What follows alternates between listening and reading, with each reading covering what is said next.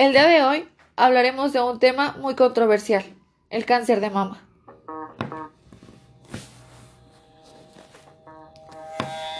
El Momento, un podcast creado para la información social.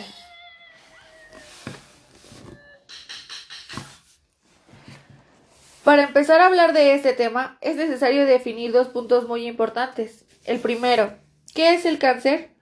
El cáncer es el resultado de mutaciones o cambios anormales en los genes que regulan el crecimiento de las células y las mantienen sanas. Los genes se encuentran en el núcleo de las células, el cual actúa como la sala de control. Normalmente, las células del cuerpo se renuevan mediante un proceso específico llamado crecimiento celular. Las células nuevas y sanas ocupan el lugar de las células viejas, pero con el paso del tiempo, las mutaciones pueden activar ciertos genes y desactivar otros. La célula modifica y adquiere la capacidad de dividirse sin ningún tipo de control u orden, por lo que produce más células iguales y generan un tumor. Y ahora, ¿qué es un tumor? Un tumor puede ser benigno o maligno. Los tumores benignos no son considerados cancerosos, sus células tienen una apariencia casi normal. Crecen lentamente y no invaden tejidos próximos ni se propagan hacia otras partes del cuerpo. Los tumores malignos son cancerosos. De no ser controlados, las células malignas pueden propagarse más allá del tumor y originarse hacia otras partes del cuerpo. Y ahora que ya conocemos estos dos términos tan importantes, comencemos a hablar del tema que nos interesa, el cáncer de mama.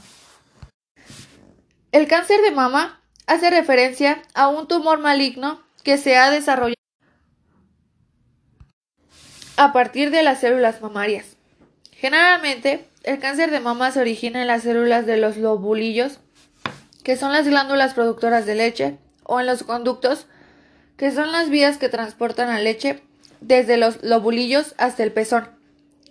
Con menos frecuencia, el cáncer de mama puede originarse en los tejidos estromales, que incluyen a los tejidos conjuntivos, grasos y fibrosos de la mama. El cáncer de mama siempre se origina por una anomalía genética. No obstante, solo un 5 a 10% de los casos son producto de una anomalía heredada de la madre o del padre. En cambio, entre el 85 y el 90% de los casos de cáncer de mama tienen su origen en anomalías genéticas vinculadas al proceso de envejecimiento y el desgaste natural de la vida.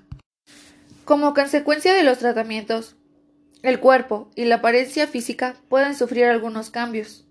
Pérdida, aumento de peso, cicatrices, pérdida de la mama, etc. Tras la cirugía, especialmente si se ha realizado una mastectomía, es posible sentir tristeza, pérdida de autoestima e inseguridad. El hecho de desarrollar cáncer de mama no es tu culpa ni la de nadie. Sentirse culpable o pensar que la enfermedad apareció debido a algo que hiciste o que hizo otra persona es contraproducente. Fue un placer estar acompañada de todos ustedes el día de hoy. Muchas gracias por su atención. Yo soy María Fernanda. Hasta la próxima.